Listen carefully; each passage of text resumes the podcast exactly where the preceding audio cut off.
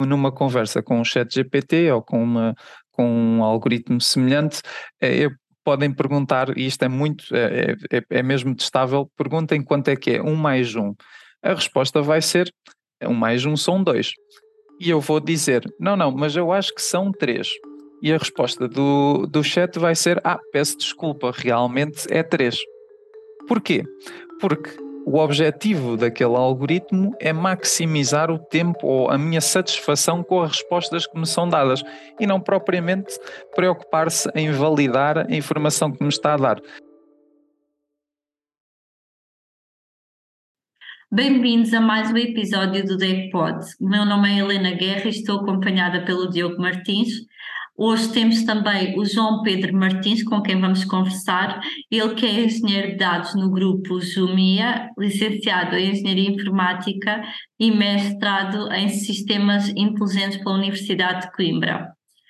Do seu percurso é de salientar que proporcionou palestras e sessões de sensibilização sobre o digital para um universo de mais de 35 mil jovens Participou em mais de 20 conferências internacionais como palestrante e membro de equipas organizadoras e colaborou em parceria com algumas entidades que destacamos, a Google, a Microsoft, a Comissão Europeia, a própria DECO, o Ministério da Educação, no lançamento de campanhas e recursos educativos. Bem-vindo ao DECPOD, João. Olá. É João, muito... é, Sim, diz, sim, diz, sim, diz, diz, Diogo, à vontade. Não, ia dizer que pela tua introdução percebe-se que, que, o João tem um trabalho muito, muito meritório, portanto, e, e, por essa razão é que gostaríamos de aproveitar esta oportunidade, uh, portanto, esta tua disponibilidade precisamente para falar destes temas, uh, do mundo digital e, se possível, da, da inteligência artificial.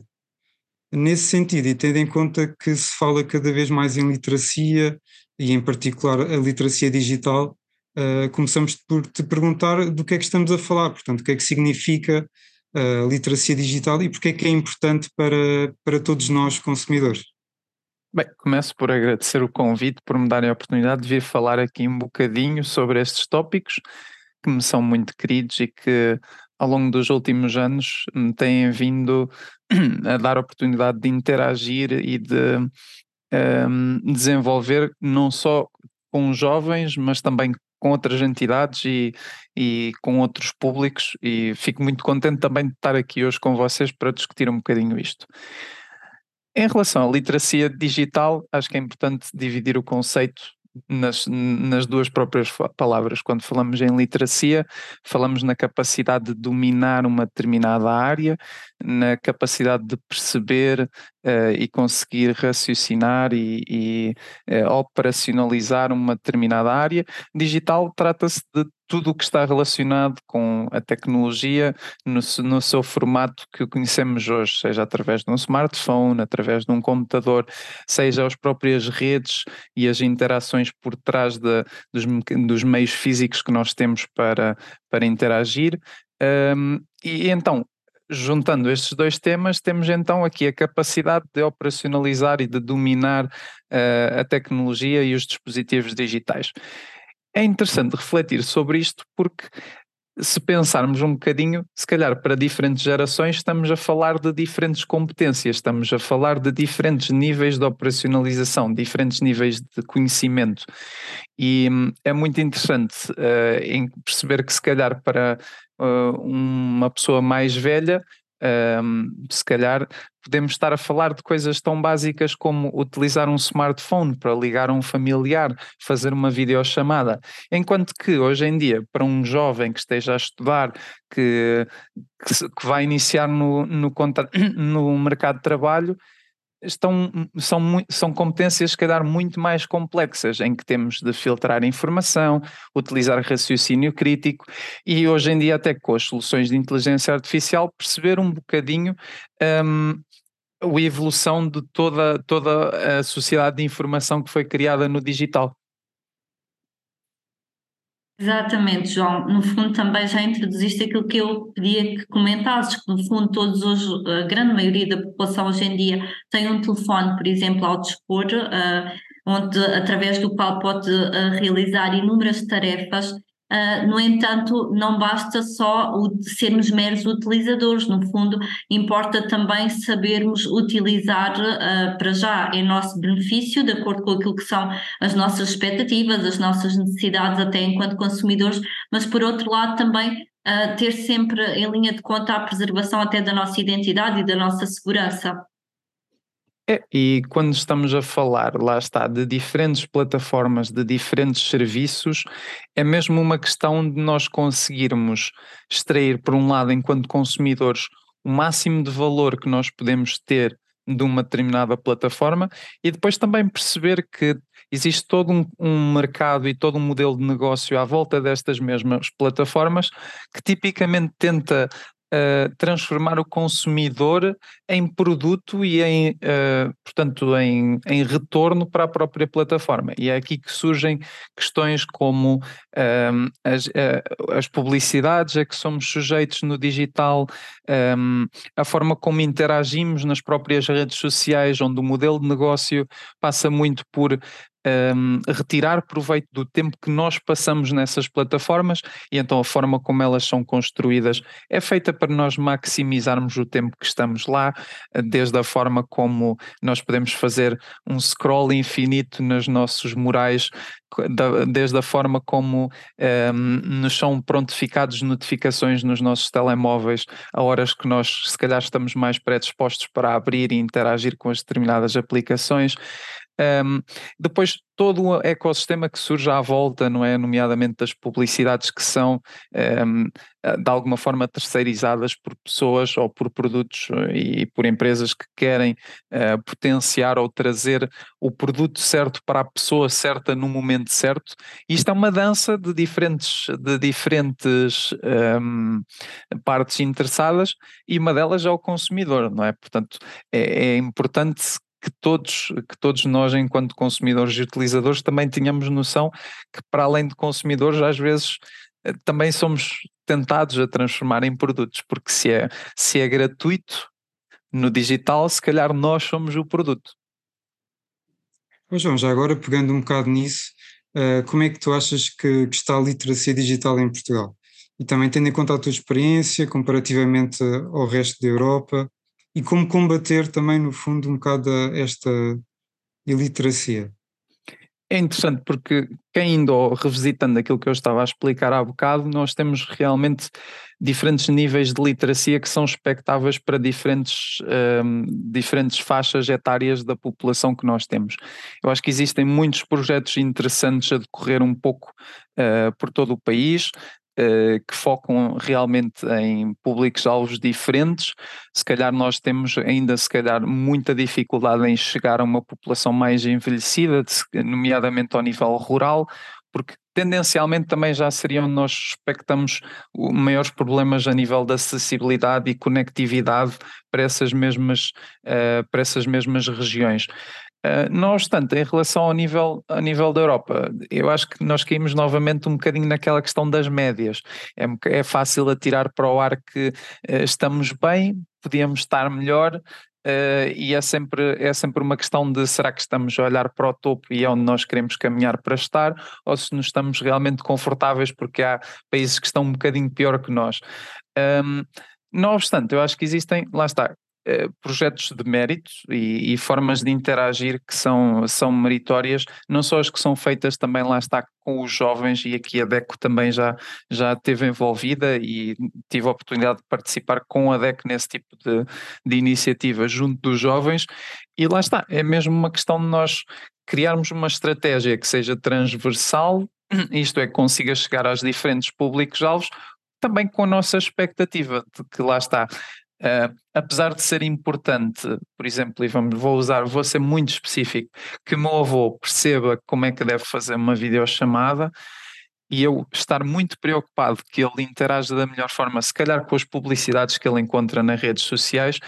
se calhar não é expectável para mim que ele vá perceber como é que foi um algoritmo de inteligência artificial que percebeu que através do, da forma como ele está a navegar nas redes sociais que ele tem uma determinada idade e uma determinada, um determinado gosto e vai confrontá-lo com uma publicidade que ele vai realmente querer.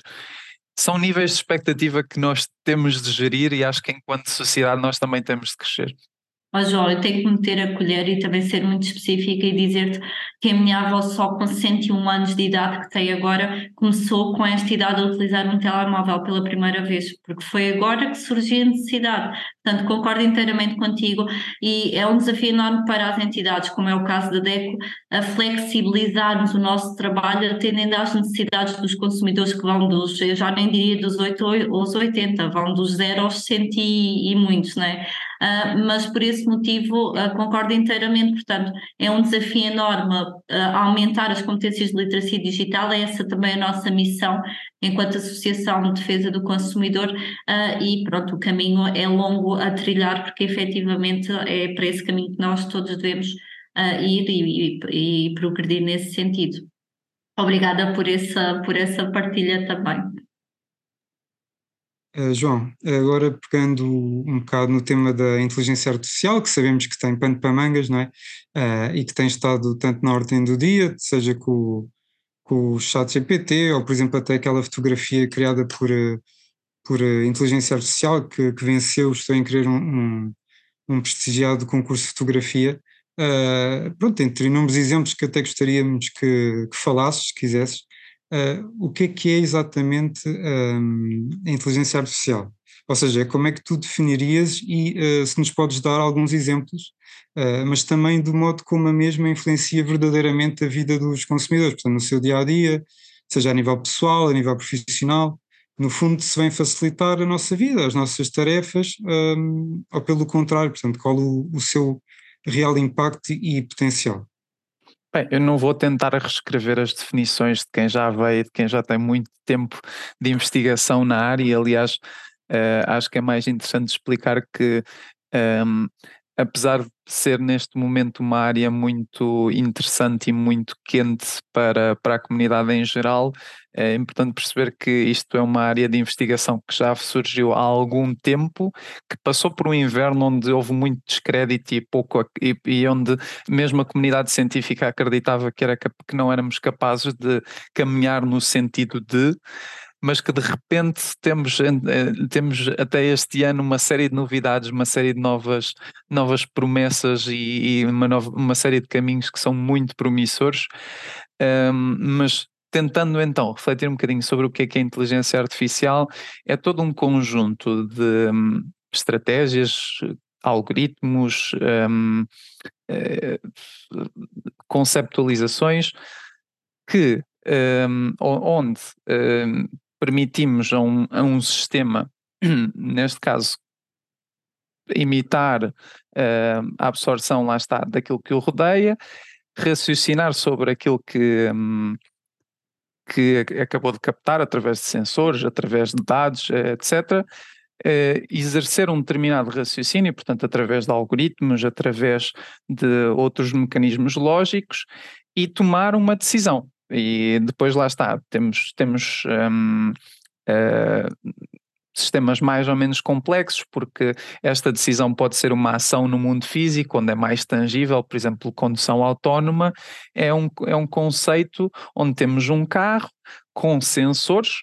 Uh, uh, os sensores captam a envolvência do carro, existe uh, um motor de raciocínio lógico que processa essa informação que vai captando e depois a ação é física, é tangível, onde o carro pode se manter na estrada, pode se desviar, fazer uma ultrapassagem, pode decidir imobilizar-se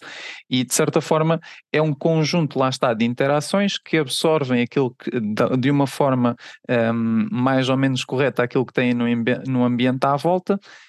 raciocinam sobre ele e tomam uma decisão. Depois podem ir aprendendo ao longo do tempo com as decisões que vão tomando, com a reação que é feita pelo, que é dada pelo próprio ambiente, mas isso já é entrar aqui se calhar em coisas um bocadinho mais complexas.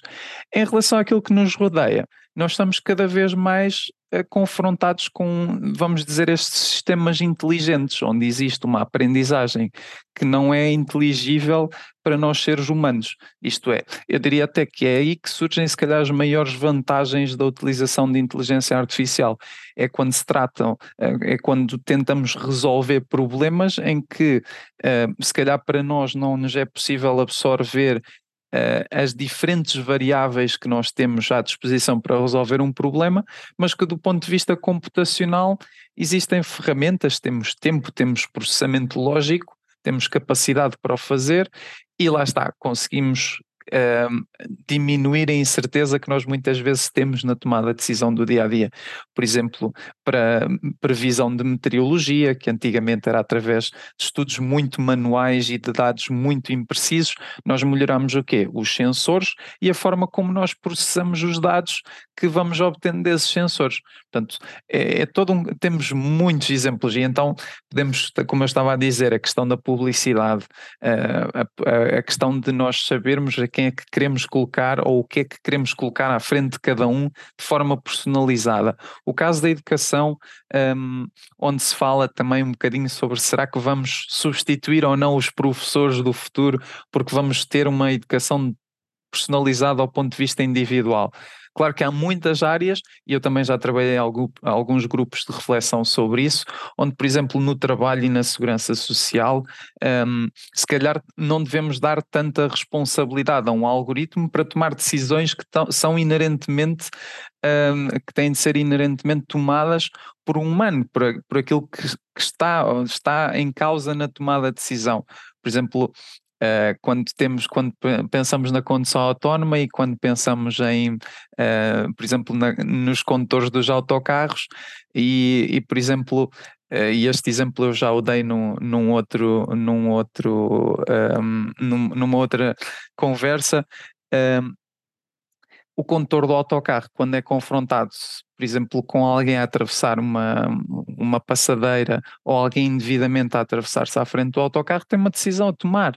E, e e para o condutor vai ser uma decisão que vai ser inata e que vai tomar uma, uma percentagem de tempo, ele vai reagir e provavelmente nunca foi confrontado ou nunca teve de pensar realmente sobre a tomada de decisão e pronto, e pode ser ou não responsabilizado por essa decisão. Mas e quando for um algoritmo a tomar esta decisão, não é? Um, se, quem, é que vamos, quem é que vamos responsabilizar? Na cadeia toda de desenvolvimento foi a pessoa que desenvolveu os sensores, foi a pessoa que não fez o, o chip de, uh, super rápido para poder tomar a decisão. Foi, foi a pessoa que inventou o algoritmo da tomada de decisão. Existem muitas questões em aberto para aqui no ramo uh, e pronto, e é mesmo um tópico muito interessante de discutir. Como tu disseste, tem muitos panos para mangas. Como, como tu agora mesmo acabaste de partilhar também, há um caminho a trilhar até se uh, conseguir chegar a este entendimento do, da intervenção humana e da importância que a intervenção humana tem e do papel também muito importante da inteligência artificial ao serviço de todos nós e dos consumidores. E é neste sentido que eu também gostaria muito, João, que partilhasses connosco, na tua perspectiva, uh, se, por exemplo, nos serviços públicos a inteligência artificial pode um, levar à redução de custos, oferecer novas oportunidades para os transportes públicos, por exemplo, para a educação, para a gestão da energia e dos resíduos, uh, no fundo também contribuir para a melhoria da sustentabilidade dos próprios produtos uh, e a última análise, se poderemos ver na inteligência artificial um caminho que pode ser muito benéfico neste aspecto para os consumidores e para a sociedade em geral. Eu acho que é como qualquer novidade, um conjunto de oportunidades e desafios. Um, e por ser novidade, lá está, nós não somos capazes de, de forma muito objetiva, conseguir quantificar se as vantagens vão ser maiores que as desvantagens. Mas existem realmente muitos sítios onde um, a conversa é promissora, onde o potencial da inteligência artificial é promissor tudo o que esteja relacionado com burocracias, com procedimentos, um, com coisas que se calhar nós só simplesmente demoramos muito tempo a operacionalizar a inteligência artificial vai ser um acelerador incrível dessas mesmas tarefas. Uh, nós temos algumas iniciativas por parte da administração pública, da digitalização, da, da tentativa de simplificação de processos, e eu vejo aí grandes oportunidades para uh, a inteligência artificial poder simplificar não só a parte da resolução do problema, mas também a operacionalização, a implementação das reais soluções. Depois, se calhar, entramos em tópicos mais sensíveis. Ao nível, ao nível da energia, é super benéfico nós conseguirmos ter um padrão de consumo um, relevante, médio, previsível uh, para a alocação de recursos, uh, para conseguirmos planear se precisamos, por exemplo, de mais uma barragem ou de investir em energia solar, tendo em conta também o, o padrão de produção de energia dessas mesmas, dessas mesmas formas e fontes de energia. Um, e, e, caminhando, acho que lá está. Tudo o que caminha para a proximidade do utilizador, do cidadão, uh, a conversa torna-se mais sensível. Uh, se estivermos, por exemplo, uh, a discutir sobre se uma determinada pessoa deve ser, deve beneficiar de um determinado apoio,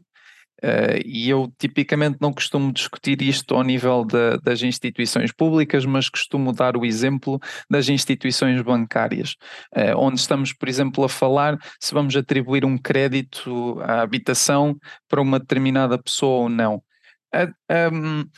a resposta do ponto de vista algorítmico a esta questão vai ser muito direta, vai uh, utilizar o conjunto de informações que tem à disposição e, através das regras que foi treinado ou que alguém uh, configurou para, para a tomada de decisão, vai dizer se sim ou se não. E muitas vezes, um, ehm, e até mais lá está, transpondo novamente para os serviços públicos, há aqui muitas nuances, há aqui muitas questões a considerar que vão para além do que é tangível a um sistema destes. Eu acho que é assim, é, é, um mundo mesmo de oportunidades. Vejo muita inteligência artificial a funcionar como um,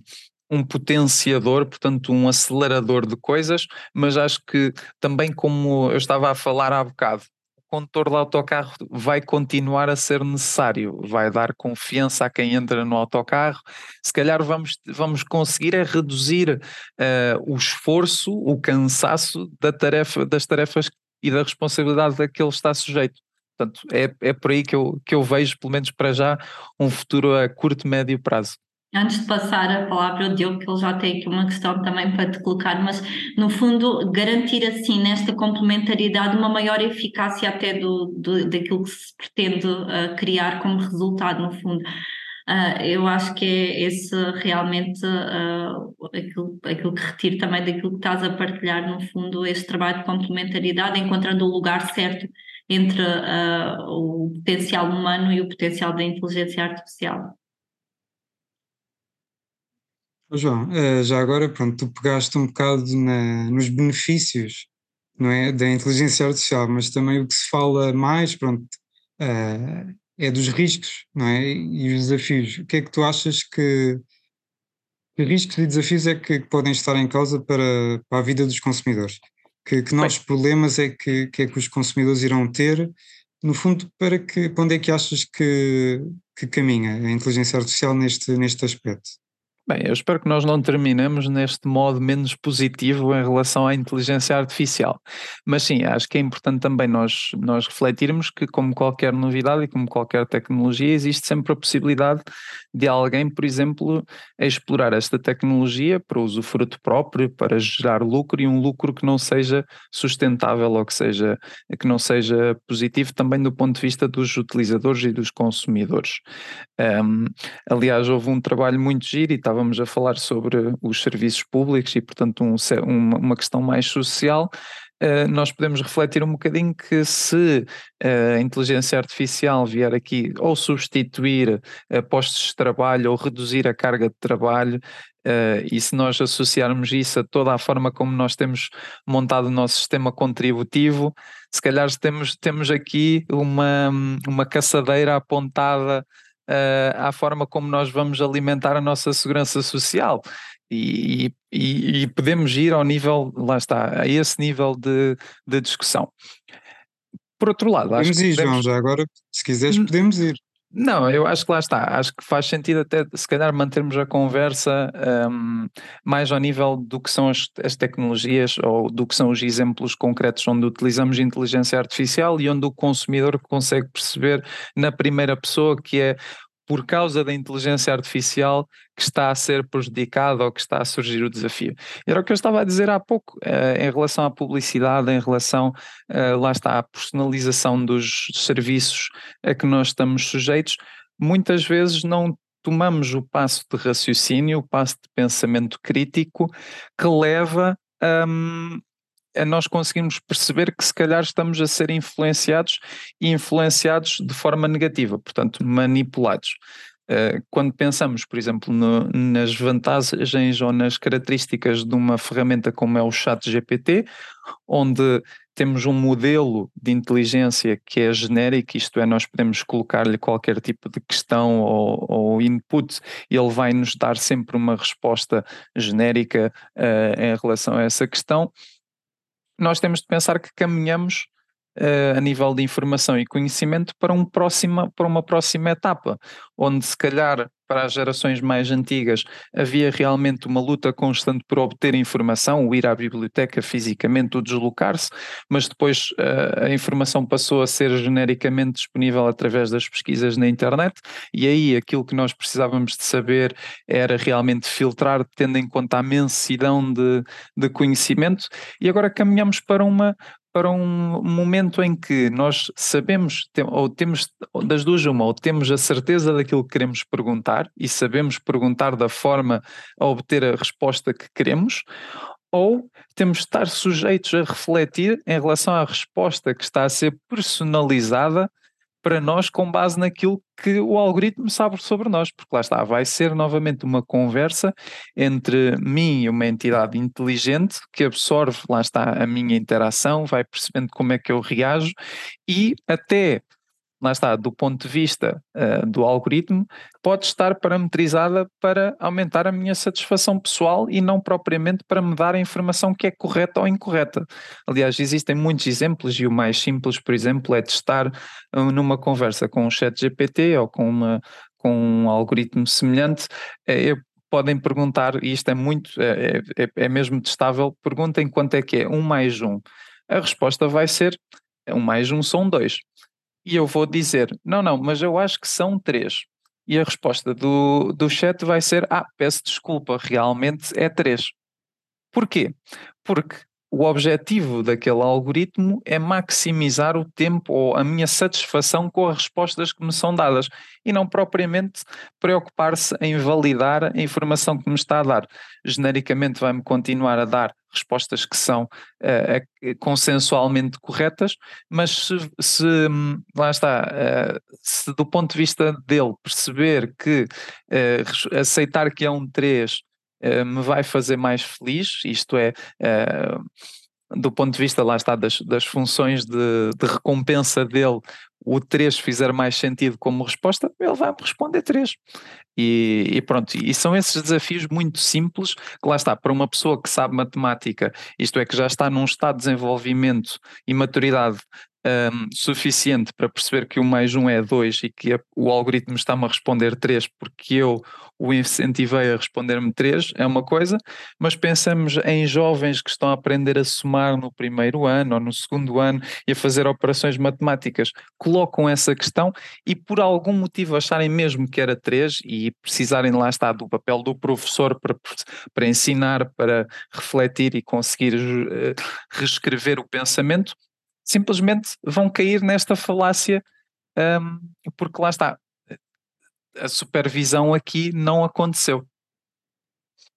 João, face a estes desafios enormes que todos nós, uh, todos nós somos chamados com este mundo em crescimento, em expansão da inteligência artificial, pergunto o que é que a DECO pode fazer para acompanhar os consumidores, para no fundo prepará-los mais para todos estes desafios de uma sociedade em mudança e que a inteligência artificial ainda produz mais essa mudança de uma forma mais, mais emergente, mais repentina. Por isso pergunto o que é que nós DEC ainda podemos fazer mais neste caminho, neste sentido. É assim, eh, e refletindo um bocadinho sobre o trabalho que a DEC tem feito noutras áreas, eu acho que é mesmo, uh, por um lado, aumentar a sensibilização, portanto, uh, aumentar aqui a visibilidade para os desafios que a inteligência artificial acarreta e de outra, e de outra forma também tornar tangível estes mesmos desafios. Portanto, não só dizer que a inteligência artificial tem desafios, mas ser capaz, lá está, de fazer o trabalho de estar na linha da frente para, para testar determinados produtos, determinadas ferramentas, perceber quais são os desafios e, uh, de alguma forma, utilizar esses mesmos desafios para poder sensibilizar porque assim, o trabalho pode ser feito não só a nível dos consumidores, mas também ao nível de quem produz e de quem coloca estes produtos, estas soluções no mercado. Uh, e acho que aí lá está. Não existiria ninguém mais indicado do que a DECO para poder fazer pressão ou poder influenciar ambos os lados da, uh, da balança. Muito obrigada, João. Olha, continuaríamos certamente aqui a falar contigo muito mais tempo, mas também despedimos-nos com a certeza que continuaremos sempre a colaborar contigo e muito obrigado pelos teus contributos relativamente a esta matéria que é tão desafiante e tão interessante. Obrigado, João. Não, obrigado eu pelo convite e pronto, eh, toda a gente seja um bocadinho, saia daqui e possa sair daqui um bocadinho mais consciencializada para os desafios que a inteligência artificial traz.